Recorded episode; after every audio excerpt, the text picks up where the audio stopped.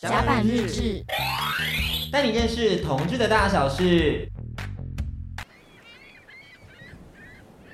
当你走在这城市里，找不到地方喘息，甲板日志在这里，陪你找到回家的勇气。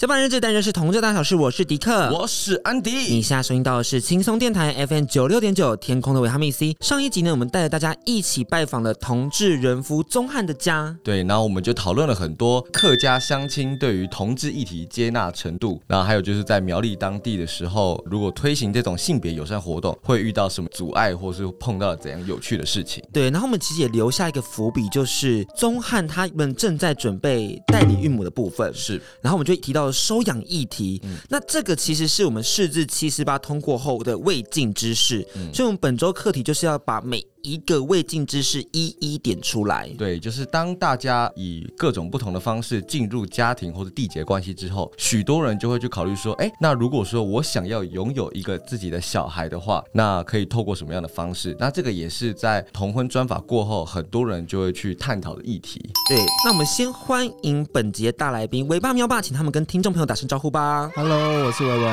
嗨，我是喵喵。因为四月一号的那个记者会，其实是不得不说。说非常的难过与感动啦，难过的地方在于说，就是看到你们正在为了这件事情很努力的想要积极去推动，但是可能法律就像是一个什么不动如山的高墙，对，推不动的感觉，而且甚至维爸是自己有说过，觉得这次的诉讼是很有可能都没有过的，就是打一场觉得会输的战争。所以我觉得我们一定要让大家认识一下这个议题到底是什么，也希望收听本集 Podcast 朋友不要快转我们这一段介绍，因为这段非常重要，我们一起了解他们的诉求。以及现行同志家庭想要收养孩子会面临到什么样的问题？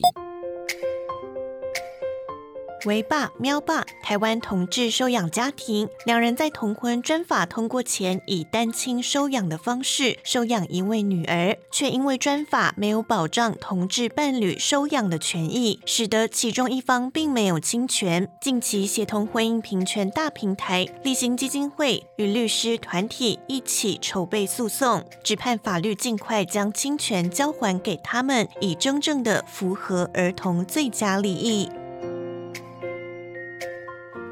其实它牵扯到很多的人，包含了出养人、收养人，然后机构的接洽、社工的采访，还有法官的判断。但是其实这之中有非常多的不公平之处，例如同志家庭。我想先问一下，就是所以你们两位目前是正在筹备要收养第二个孩子吗？其实我们原本第一个小孩整个法律收养跑完之后呢，我们其实是想要接了第二个，不过后来有考量到就是实际照顾小孩的经济的压力，还有照顾的负担之后呢，有暂缓。嗯然后后来，因为收养完小孩之后，我们就结婚了嘛，对吧？所以其实也要去思考说，现在要收养第二个小孩，我们其实要先离婚之类的种种的问题。所以其实目前我们决定是先看能不能够去做那个同性配偶基金收养的部分，这样子。因为其实这个法案目前阶段是有点畸形的，要先离婚才能再做收养，再做结婚，这过程要跑好多年，然后加上收养的流程又要走很久。我觉得这个部分要不要跟我们的听众朋友稍微解释一下，为什么不能？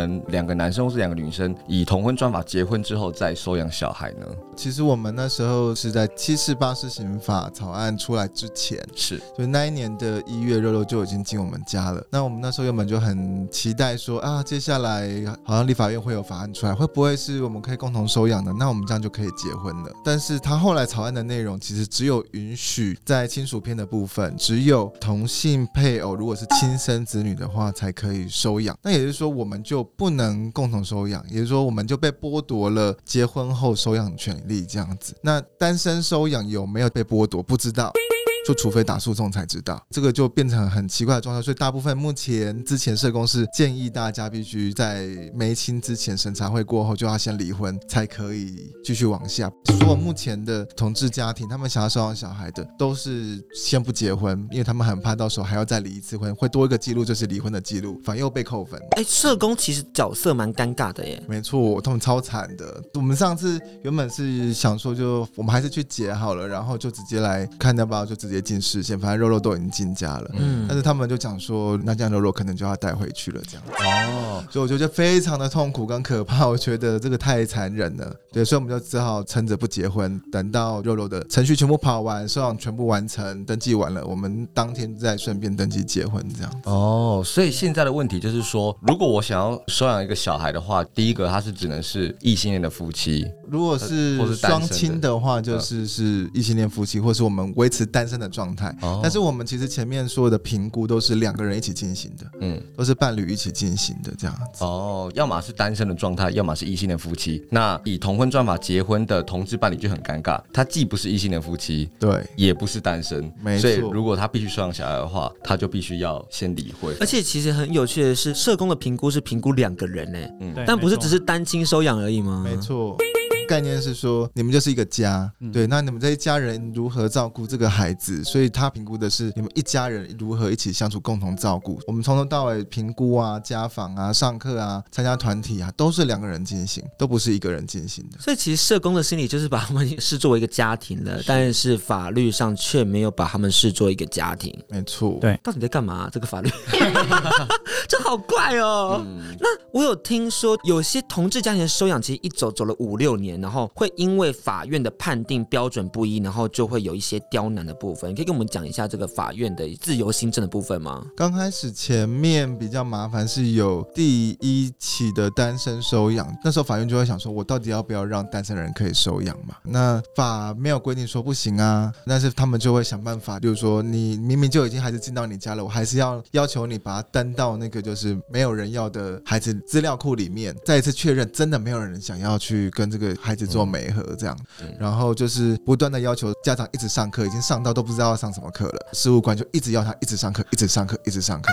那我我会想知道说，如果说继续维持着这一个肉肉只跟伟伟有父女父对亲子关系的话，那在未来可能会碰到什么样的困难呢？不用未来，现在就很多。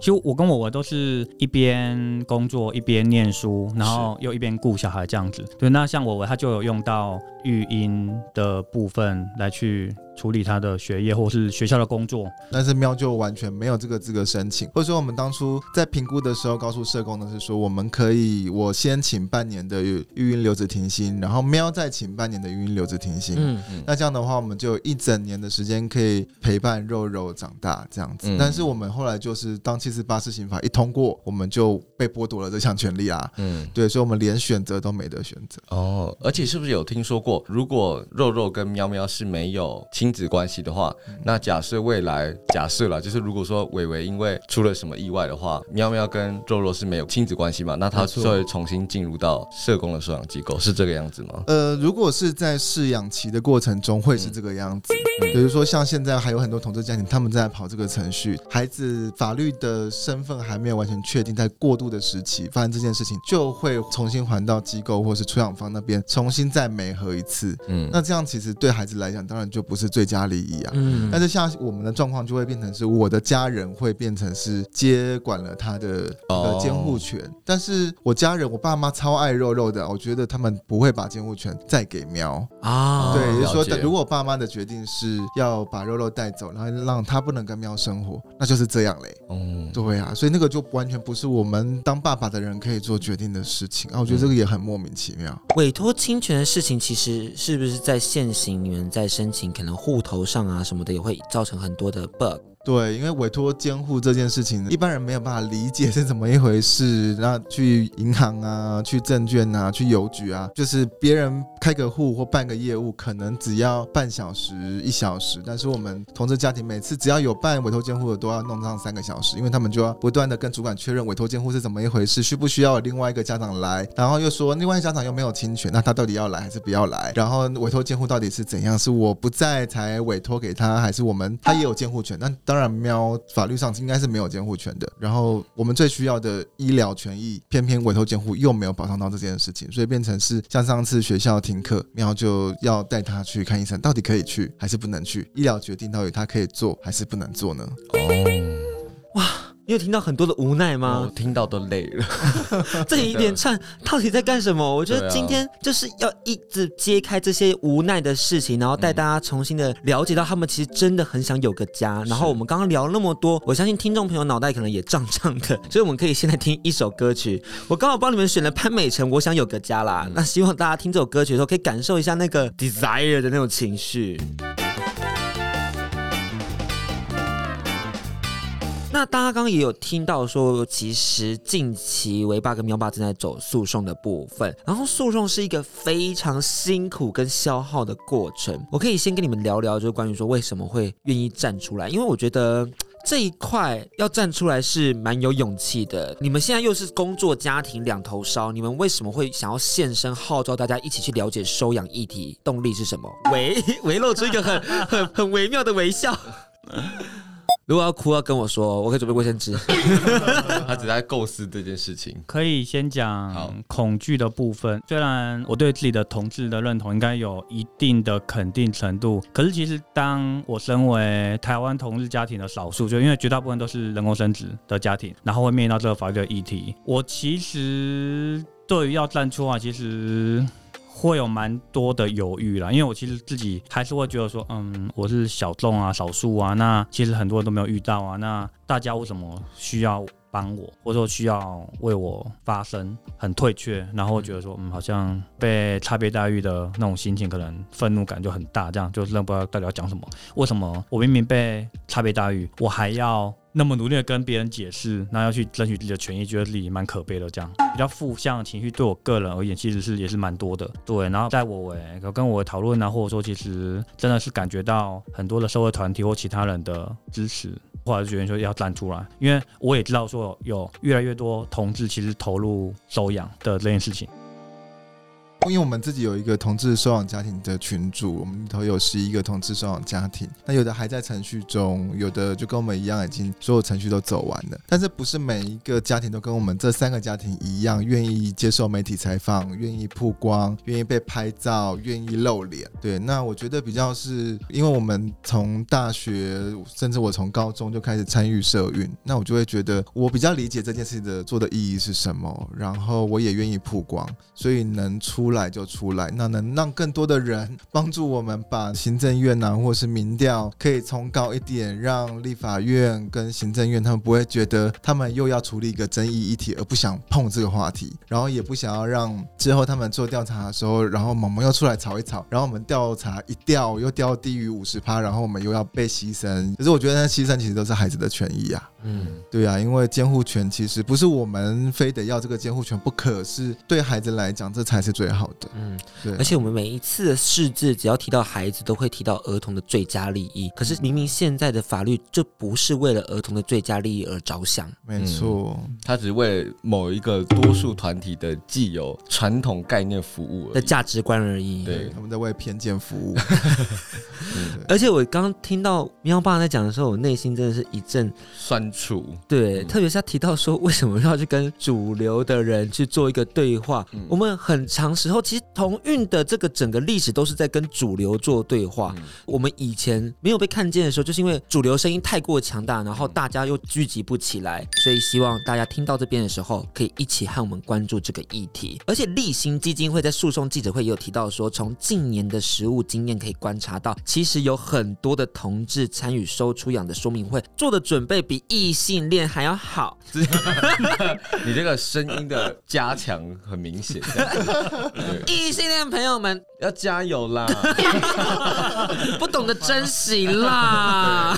对，没有啦。其实我觉得，包含是心理建设这件事情，我听说维爸苗爸你们两位也有为了成为爸爸做了很多的功课，要不要跟我们分享一下做了哪些功课？我觉得最困难的是相信自己是够格的爸爸。你们有做了很多心理剧的东西耶？对对对对，要不要聊一下心理剧？就心理剧是一种心理治疗的方法，然后我们就在心理剧里面，因为我就觉得，嗯，如果我再晚一点收养的话，我可能会变太老，我们家女儿可能会叫我爷爷或者叫阿公 这样。对，然后如果呢，我又一直拖，对啊，然后想说到底什么时候才会收养？但是如果现在马上就要收养的话，又会觉得我真的办法当好爸爸吗？我会不会很失控？我不会很暴躁？我不会制造出更多的个案这样？嗯，所以是你们两位不停的在做对话吗？这个心理剧的部分，就是会有一些人都来演我们的孩子啊，嗯、然后让我们照顾。然后因为我自己也会面临说，哎，我平常就是一个很工作狂的人，所以我有办法就是放下我喜欢热爱做的事情，然后去照顾小孩吗？对，然后就会有其他人帮我们演我们生活中的角色，去呈现那个我们很担心害怕的状况。例如说，我印象最深刻的是，我们就很担心我们照顾不好小孩，是，然后所以就有人就演小孩就在那边哭啊闹啊，然后那我们会怎么应对，怎么去处理这个状况？这样，那也是那个过程中，真的我们也体会到一件事情，就是孩子其实会告诉我们要怎么做。嗯，对，只要我们好好听，我们好好停下来，孩子会告诉我们该怎么做。嗯，那我会想问说，从收出养的说明会一直到肉肉全然的进入到你们的家庭，这中间你们总共经历了多久？然后还有做了哪些的课程？还有政府他们可能访视的内容都会做些什么事情？我们家进行的时间大概是三年，差不多整整啊。刚开始会是第一次误谈，那第一次误谈之后，我们高雄的这个机构的做法是我们需要先准备资料，那资料非常的厚，大概有三公分，嗯，对，然后要写非常非常非常多的作业，我就觉得我好像那个以前出太多学习单给学生，现在全部都报应都回来了。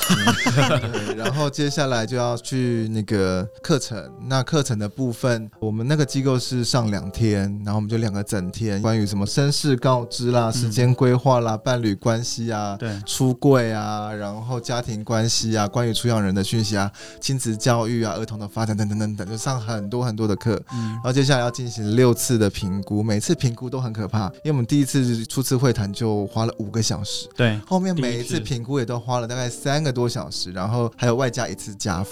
聊了些什么？五个小时很多哎、欸，每一次就像我们都形容说，很像是在较真，因为我们两个是老师嘛，嗯、就很像较真的口试，然后进行每一场三小时，嗯、然后就是把那些什么关于我们财务的规划啦、未来的照顾计划啦、我们家人接受的程度啦、别人能不能接受我们是同志家庭或是收养家庭，我们怎么回应啦，反正就各种，我们就觉得就是面试口试超可怕的。嗯，接下来才到审查会，审查会就他们请一群专家，然后来看他们撰写出来的评估资料，然后来决定我们。我们可以通过，还是有条件通过，还是不通过？通过了才可以没清，没清完才进入六个月的试养期，或是共同生活期，这样。然后接下来才可以最后的签约，就是收收养契约完成。接下来就是法院送件，等裁定，等裁定确定，最后才会拿到裁定确认书，才可以迁户口，然后处理。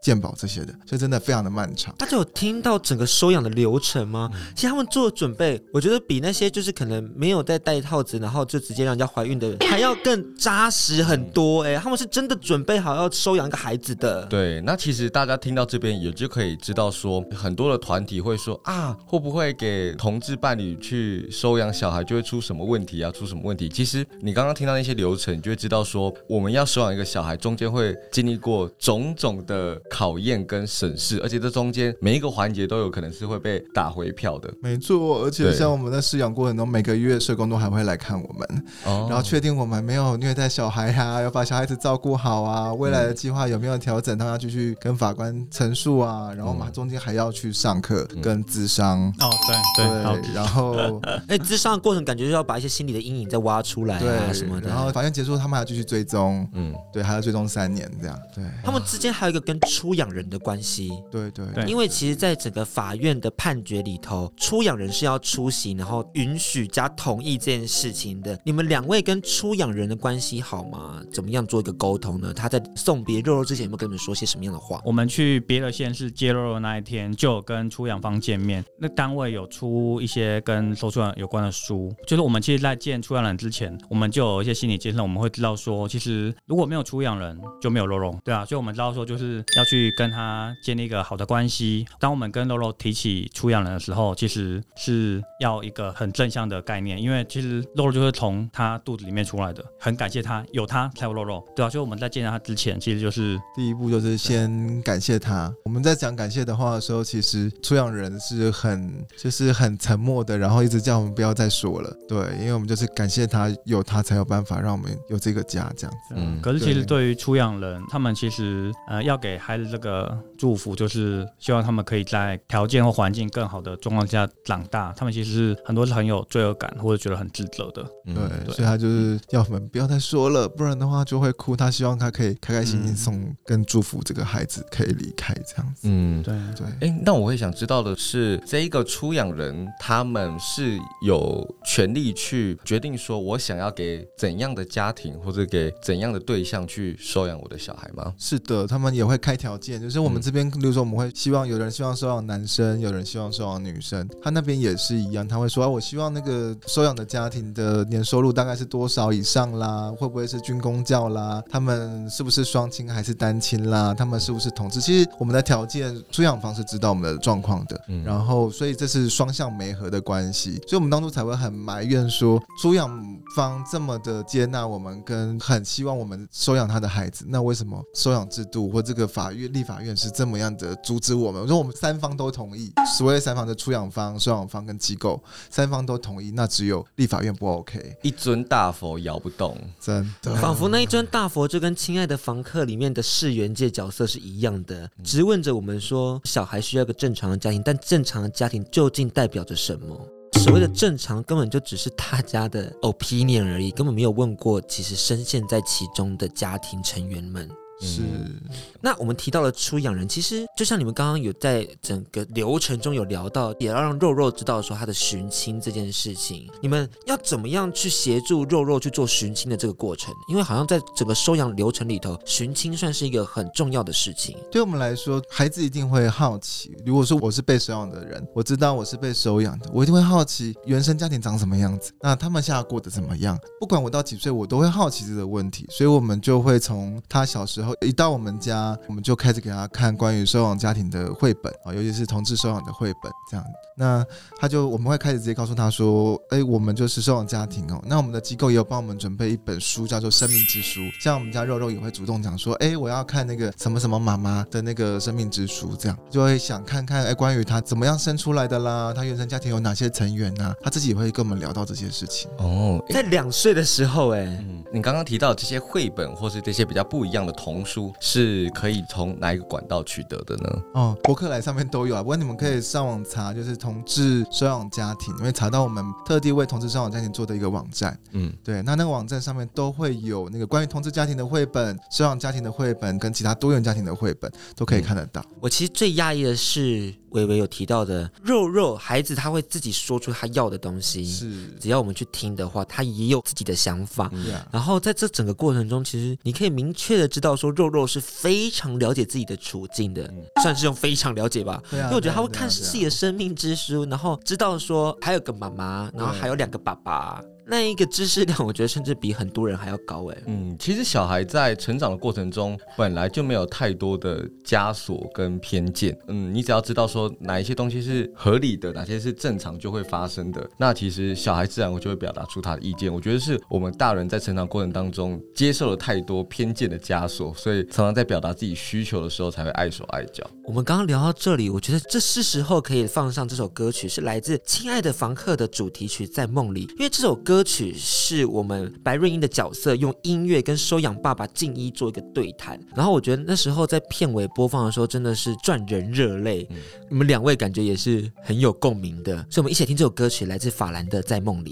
好，那我们刚刚听完了法兰的《在梦里》，我觉得我们是时候可以讲一些你知道比较温馨的故事，因为他们其实他们的家里生活很快乐啊。对，只是面对这种法律上的东西的时候，其实是非常无奈的。但跟小孩相处的过程，我相信一定是那种快乐跟感动大于法律上的挫折，所以他们才能够支持到现在。而且你我们有去过他们家，对，他们的那个床是卡波哎，对，而且他们把家里布置的很温馨，而且都是地垫啊，玩偶四处冲刺。如果我是小孩，我会很开心啦。对而且看起来维爸手艺很好，他很会煮饭，你知道吗？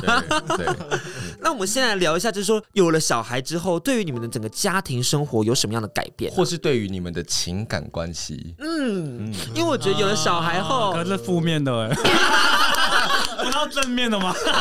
所以有了小孩之后，就比较没有一些情侣的一些互动。我，我们先讲，先讲快乐的部分，先讲快乐。你你讲一个快乐的，再讲一个悲伤的。我们先请喵喵来讲好了，他感觉有很多的话想要倾诉。怎么办？小孩子我不知道哎、哦，这样不行，爸爸，欲言又止，怎么一回事？爸爸，爸爸想说，其实我最想要的是有一些单独的两人时光啦，越多越好。真的送小孩去上学的时候都松了一口气。因为我们现在那个其他家庭，他们已经过审查会，要准备美亲了，我就赶快传讯息跟他们讲说要约会，赶快去，因为后面就没有时间可以约会了。我想要分享的一个感觉，我觉得可能有点奇怪，但是呢，的确是，就是我其实有一个觉得很幸福的但 我觉得有点变态。大家不会吸猫吗？然后我就会吸婴儿，我就会抱着它，然后就是闻那个 婴儿的味道，我觉得很好闻。哎、那个是真的好闻的。很多妈妈都爱。我知道，而且是不是很喜欢吸脚丫子？闻头发的人对，头发也很头头发也很好闻。哦，就闻那个头皮。我我记得我是会闻头发啦，哦就是一些你知道别人家的孩子，你知道闻一下，吸那个婴儿奶香味。对对对对对，没错没错。而且在那时刻，我就会深刻的感受到，哦，我是爸爸，我是家长，现在有一个小孩，多么全然的、很安心的在我怀里面，然后他多么的需要我去照顾他，那种感觉很难描述，就是那种有一个小生命在我的手中慢慢长大。呀对感觉越来越重，不 但我觉得幸好你有讲那句话，要不然你知道吗？前面的话有点可怕，就是闻就好爽。真的，萌萌正在火速前往记者会中。Running，真的，这个不能被恶意剪接，这整段都要留下来，要不然哇，恶意剪接其实很可怕的。对幸好是来甲板日志。对，我说到那个就是肉肉在手上的感觉，他最近很喜欢玩一个游戏，就是让我把他抱在手臂里头，然后环抱着他，然后他说他要当小 baby，他就要当那个他很小的时候，我就这样可以摇晃着他，他像是摇晃十五公斤的东西，不是五公斤。对啊，所以就是那个难度越来越高。哦然后，但是我觉得他那种假装自己是小 baby，然后不太会讲话的声音，那么咿咿呀呀咿咿呀装可爱，在那个我们吃饭的时候，他总是要窝在我的怀中吃饭，靠着我，然后我就觉得，哎，那个温度就会让我觉得哇，真的觉得只要跟他在一起就很开心。可是肉肉会不会很黏？都会想二十四小时黏着你们？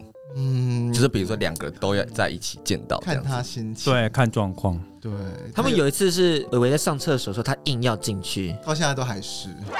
你说没有一个自己上厕所上大号的空间吗？对，现在两岁的小孩就是这个状态，没这这是有办法这。是我家的狗会做的事，就是我在上厕所，然后它就一直抓门，要要进来 对，他就会后面大喊 “daddy”。对啊，开门，daddy，我要进去。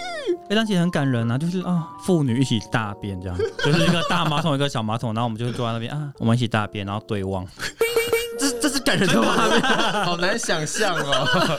那你们会不会在亲热或是约会的时候，他就突然打断你？Always 啊。比如好，你要说两个接吻吗？比如说我们在亲亲好了，对，然后他就会想说我也要，我也要，然后就要赶快这个也要亲一个，那个也要亲，他就手刀把你们分开，是是对，很累呢。那你们会有像是野原广志跟美牙他们如果想要 do something 的时候，会有一个就是你知道送小朋友赶快进去房间的那个时间吗？可我们跟他是睡一起的哎，我们跟肉肉是睡在同一间。那可以在客厅吧？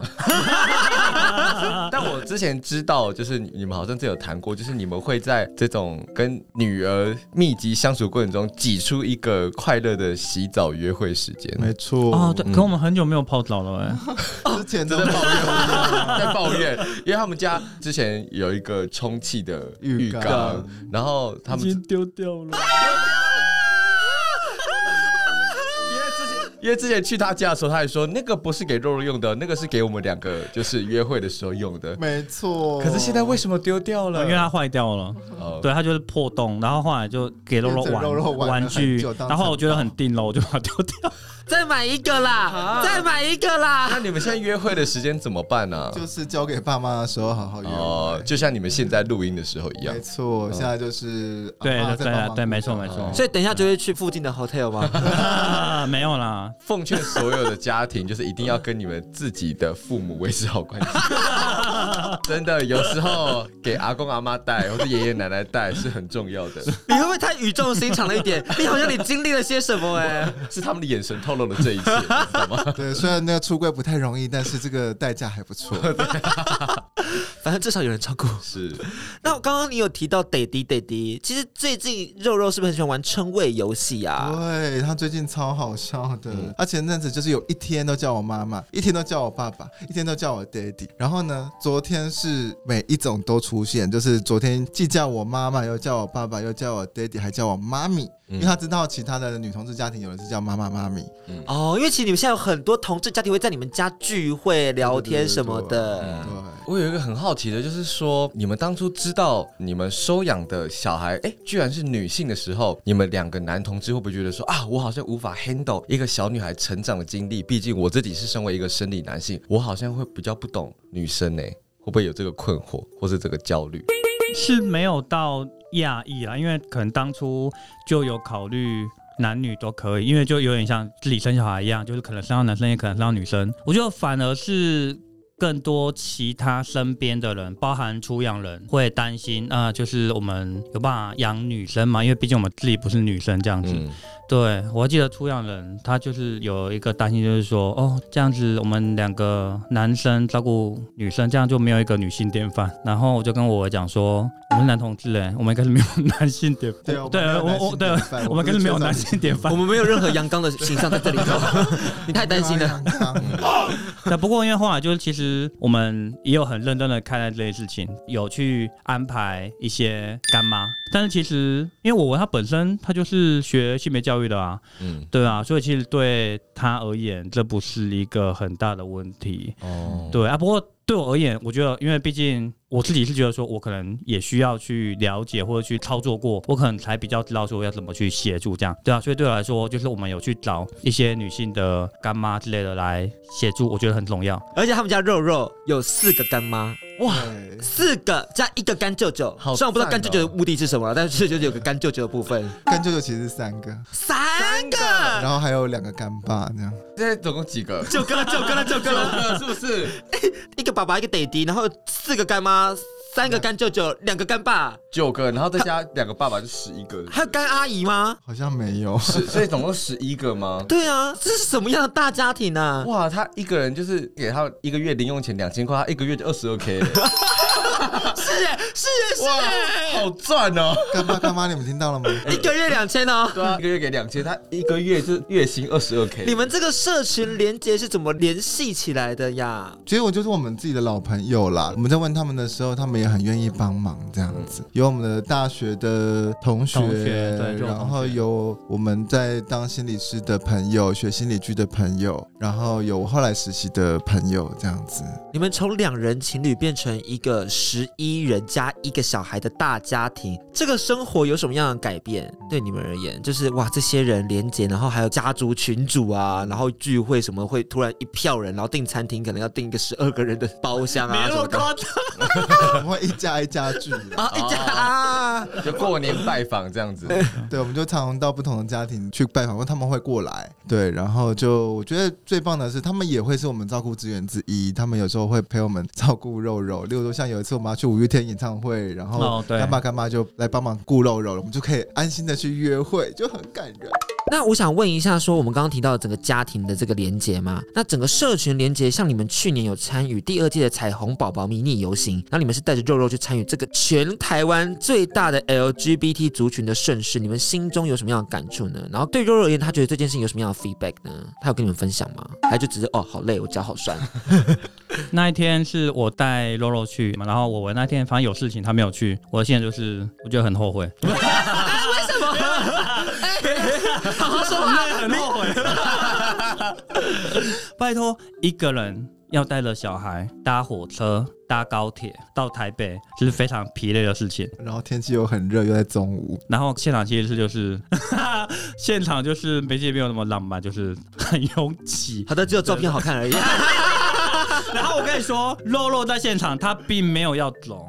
嗯，我所以，我就是在台湾那边，我就抱着他，很热，然后这样绕了一圈，这样。不过我是其实蛮开心的，就是呃有肉肉之后，其实会希望说我可以多一点的去连接同志社群，因为其实对我们来说，就是同志家庭也是收养家庭。然后我希望说，哎，是不是有机会可以去让肉肉去跟其他的同志家庭可以有些接触啦？然后呢，就是呃去参加同流行，也可以去那边凑凑热闹嘛，我们来，反正就是我怎么去。你别再说话了，你别再说话了。我听完的感想就是说，一份爱就是不分同性恋与异性恋，带小孩的崩溃也不分异性恋跟同性恋。真的是真的，对不对？我想说，我们就到这边就好了，我们不要再多说了，这样会被扣分，在社工的判断上扣分、扣分、扣分。但很真实啦，很真实，so true。对，因为照顾小孩真的没有每天在跟他像天堂一样的，因为小孩学龄前的小孩其实就是半兽人哦，就是他会有很多很直觉的生理反应，就是他可能会哭啊，会饿啊，会尿裤子啊什么的，是回忆啦，甜蜜的负荷。算是吧。好了，我觉得我们这一段真的是很不想要跟大家聊障碍，因为我觉得刚刚我们聊了非常多了。我觉得是时候透过这些温馨的小故事，让大家真的了解到说，特别是我们的地方阿伯阿姨们，像我们是广播嘛，所以听完我们这些内容之后，希望你们可以真的了解到，甚至是知道说，同志家庭是当然可以带好小朋友的。那我们也要先来听一首歌曲，就是他们刚刚有在访谈里头有提到的五月天的歌，因为他们是五月天的 big fans。这首歌曲是来自五月天的《拥抱》，二零一四年的 MV 版本。回来聊聊整个诉讼记者会的内容。你知道我在看的时候，我当下是有一点点被打醒的。就是当然，我也有意识到说，专法通过后，我们身边的朋友们就跟迪克目前想法一样，就是哇，普天同庆，哇，好快乐，哇，我要结婚了，哇。可是其实，就是你当你看完记者会，就会发现说，事情没有我们现在想的这么简单，还有很多事情没有被完成。嗯，包括法律啊，或是民情啊，或是很多的保守势力，其实都还存在在这个社会上面。对，而且专法只是一个。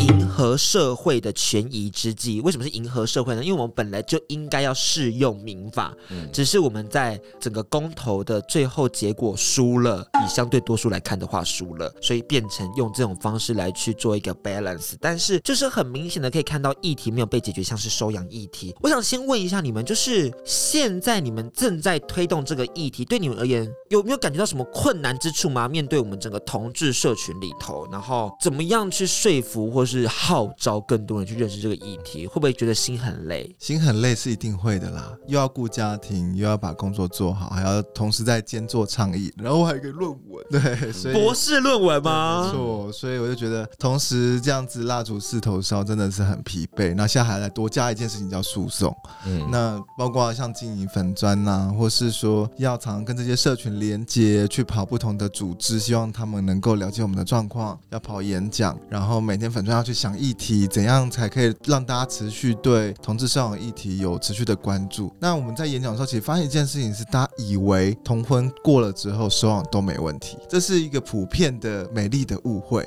嗯，对啊，就是大家都觉得，哎，同婚过了应该就没问题了吧？但是就不是这样啊。其实我们很需要大家在民调的时候，告诉打电话来的人，或者在网络民调，直接让别人知道说，对啊，同志就是可以收养啊。对啊，同志不但可以共同收养，也可以同性。配偶收养，那我觉得这个是很重要。有时候很多人就会问我们说，有没有什么遇到什么歧视啊，或是很悲伤的事情？除了法律上，其实其他部分不见得那么多。但是大家一直要我们去讲那个很悲情的部分，就有点累。对，有点累，有点烦。那有没有围棋式？因为我觉得歧视现在在整个社会中可能还好，但是围棋式可能很多。对于一个家庭，就要有一个爸爸，一个妈妈啊，或者会说啊，这样子你小朋友会不会之后就是在学校什么会觉得自己很不一样，这种围棋式的状态，你们有遇到吗？我觉得相对也是少了，不过我觉得比较感受比较多，其实是因为身为男性的育儿者，可是我们作为男性照顾小孩，很多人都会怀疑你们有办法吗？例如说我们有一次在台中玩的时候啊，在计程车上，他说你们三个男生吵起了音闹，然后我说对啊，啊我咋不我呀？对啊，啊妈妈嘞？这样子就是大家都会一直问我们妈妈呢，妈妈呢？然后为什么没有女生一起跟着？这样你们有办法吗？就是那种一直要被质疑我们的育儿能力这件事情，然后、嗯啊、我们就明明就带很好，你看看我们在车上不是活好好的嘛？对啊，因为毕竟我们很常提到就是所谓的母性光辉，但好像都没有一个词叫什么父性光辉还是什么的。而且在整个社会的这种公共建设上，像捷运厕所有没有什么男性可以育儿的空间？呃，我们高捷不错了，你们。现在来高雄，高雄捷运每一间都检视过了，现在厕所全部都有那个尿布台了。啊，是哪个议员推动的，对不对？对对对，黄杰他们帮忙推的。掌声一下。重要，真的很重要。对，不过我们到了百货公司还是有一样的问题，因为有一次我们就跟我的那个心理剧的训练师，然后去吃饭，然后就想说啊，肉肉尿布又湿了，应该要换一下，结果一进去男厕。抱歉，没有尿布台。哦、oh,，damn it！对，然后就只好请一个外国人，然后看到我们这个很囧的状况，然后带肉肉进去女厕，然后帮他换布布。还好肉肉没有抗拒这样子，嗯嗯嗯，不然我们真的很烦恼。就是哇，到很多地方男厕是没有那个育儿的环境的，这样子、嗯、变成一个性别议题，男性的育儿环境这件事情。哎，安迪刚刚是不是有一个问题很想要问？呃，因为其实同志收养这个议题在社会上面来讲，其实它的嗯讨论度很低，但。我觉得他在 LGBT 社群里面，大家重视的程度好像本来也不高。大家其实会有很多不一样的议题在进行，包括可能嗯跨国伴侣啊、代理孕母等等的，对，其实都会压迫到这个社群发声的声量。那争取小孩这个权益的部分，就是大家就会知道有收养这条路，也有所谓代理孕母这一条路。我会想知道的是，你们对于代理孕母这个议题的想法是什么？然后会不会觉得好像有点排挤到你们争取权益的声量等等的？嗯，我是觉得不会啦，我觉得比较像接力赛，嗯、对啊，就是我有时候我们的议题打累了，就换他们接力，就像是我们高雄有另外一对阿古信奇，他们是跨国婚姻嘛，然后我们高雄也有其他的家长，他们正在走代孕的过程，所以我们都是一样是同志社群，我们都希望这些议题就很基本的获得平等权利，让我们不分性倾向都有一样的选择，嗯、我们可以选择我们要人工生殖还是要收养，或是我想要跟跨国的伴侣结婚，就只是这么简单跟平常的事情。希望这些问题一起解决，不要让任何一个同志社群的少数再继续被留在后面。嗯，因为我们会知道说，呃，如果同志走收养这一块是会花费非常多的时间，那同志如果要走代理孕母这一块的话，会花费非常多的钱。对，很多同志家长是借钱去生小孩耶，五百多、六百多万。你说代理孕母走完整个流程就是要花五六百万，差不多哇。真的？为什么要一个小孩要花这么多钱？就只是纯粹性向上的不同，一个可能就是收养小孩，可能要等个六七年还等不到，然后或者说我可能要找代理孕母，那就要花个五六百万。我们又陷入一种很莫名的悲伤，然后这整个氛围就是 哦，当同志好难呢、哦。因为不是当个同志就要让我花这么多时间跟花这么多的钱？对，这种差别待遇，希望我觉得网络上有一种声音，我觉得我非常讨厌的是，他说你们不可以再去做什么人工生殖啊，你们就好好去收养就好了，但有人又说同志不可以收养啊，怎么可以让同志收养呢？大家可不可以先统一好你们的整个说辞？对，再来跟我说话。你们酸民要不要有一个军师这样子？提到酸民，其实这就是所谓的成人教育。嗯、那你们在你们的日常生活中，其实也一直在现身，然后去表达你们的立场，跟表达你们现在整个家庭组成结构等等的。对你们而言，你们觉得如何将整个性平观念普及到那些不太关心的市井小民生活中？我觉得像你们录这个节目就很棒。啊，没错，谢谢，小老师，大家要听起来好不好？对啊，哎，你的笑点嘲讽我。你你不要再要求一个疲倦的爸爸做这么社交能量很很强烈的事情，他有来上节目就偷笑了是不是？对，啊，我做最多最多的还是到处去演讲啦。嗯对啊，就是跑一些社区场、家庭场，然后跟一些爸爸妈妈说，跟一些阿公阿妈说，然后像我最近跑了蛮多场云林的场次，因为云林真的还蛮沙漠。那我希望他们看到我们真实的家庭的样子，然后就知道说，哦，原来是这样啊，然后也可以理解到当初那些声称他们是爱家的人，其实也没那么爱家。嗯，对，因为他们只爱某一种形式的家，没有爱每一种的家庭这样子。所以我们现在高雄市女权会也有推动多元家庭的社区教育的计划，那他们也是跑偏乡啊，跑不同的地方。希望如果你们有兴趣的话，也可以跟他们申请那个到你们家或者到你们社区去演讲的方案，他们都有教育部的经费可以协助。这样，哎，那我会想问的就是说，像你自己是到一些可能性别观念还没有那么开放的学校去做演讲、去做推广嘛？那肉肉他现在要进到学校的时候，你们会不会有遇到一些选择上的问题？先进幼稚园好了。对对对对对，就他现在进。进学校了，会不会有遇到一些啊？我不确定这个学校的老师对于这个同志家庭出来的小孩会不会有歧视啊？或者他不晓得怎么带他，或者他在讲绘本的时候，是不是都还在讲说每个人都有一个爸爸、一跟妈妈才是正常的家庭？这种疑惑是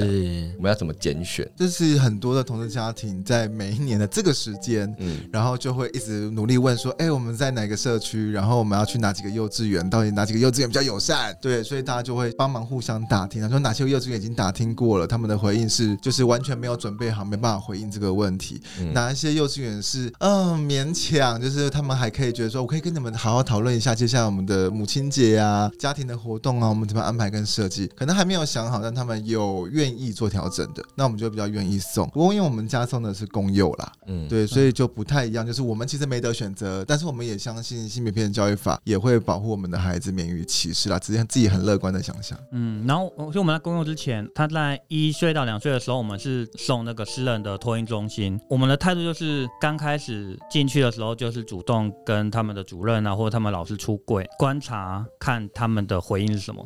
然后那时候找了两间，然后第一间他那个主任嘛，他的回应就是说啊，就是我会帮你们保密，然后呢，就是也会叫什么其他老师不要讲这样。我就跟我讨论说，感觉他好像对于同志好像是不好，对，然后就是不要去跟别人讲。可是其实对我们来说，当然是能够去介绍给所有的家庭，对啊，对啊，然后小孩知道才不会被霸凌。对，因为就是要理解。然后我们去找第二间，那个主任就有比较具体的去跟我们去讨论一些怎么像可能母亲节的安排会要怎么调整啊之类的。然后哪一个老师可能他比较对同志比较友善啦，嗯、就就由他来负责照顾我们家肉肉。嗯、然后那个老师的确也在后面的一些家庭活动的时候，也跟我们要了那个同志家庭的绘本，对对对对，然后去跟同学做介绍。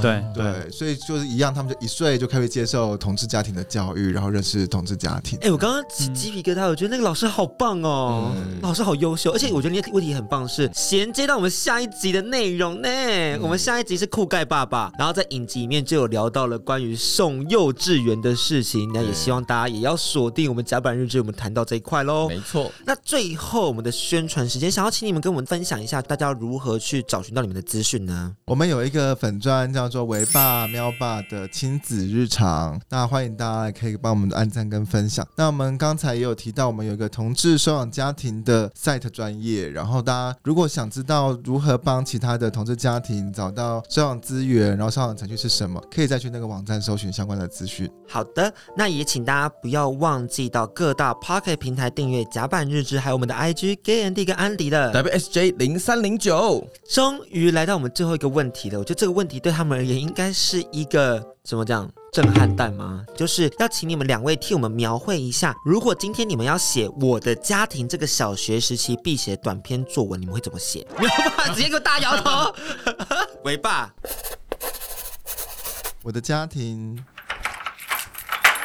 有两个爸爸，现在有一个女儿，也许之后还会有一个弟弟或是妹妹。那我们家是一个和乐的家，有时候还是会吵吵闹闹，有时候有点张力，有点紧张，但是大部分的时候其实还蛮温馨跟蛮快乐的。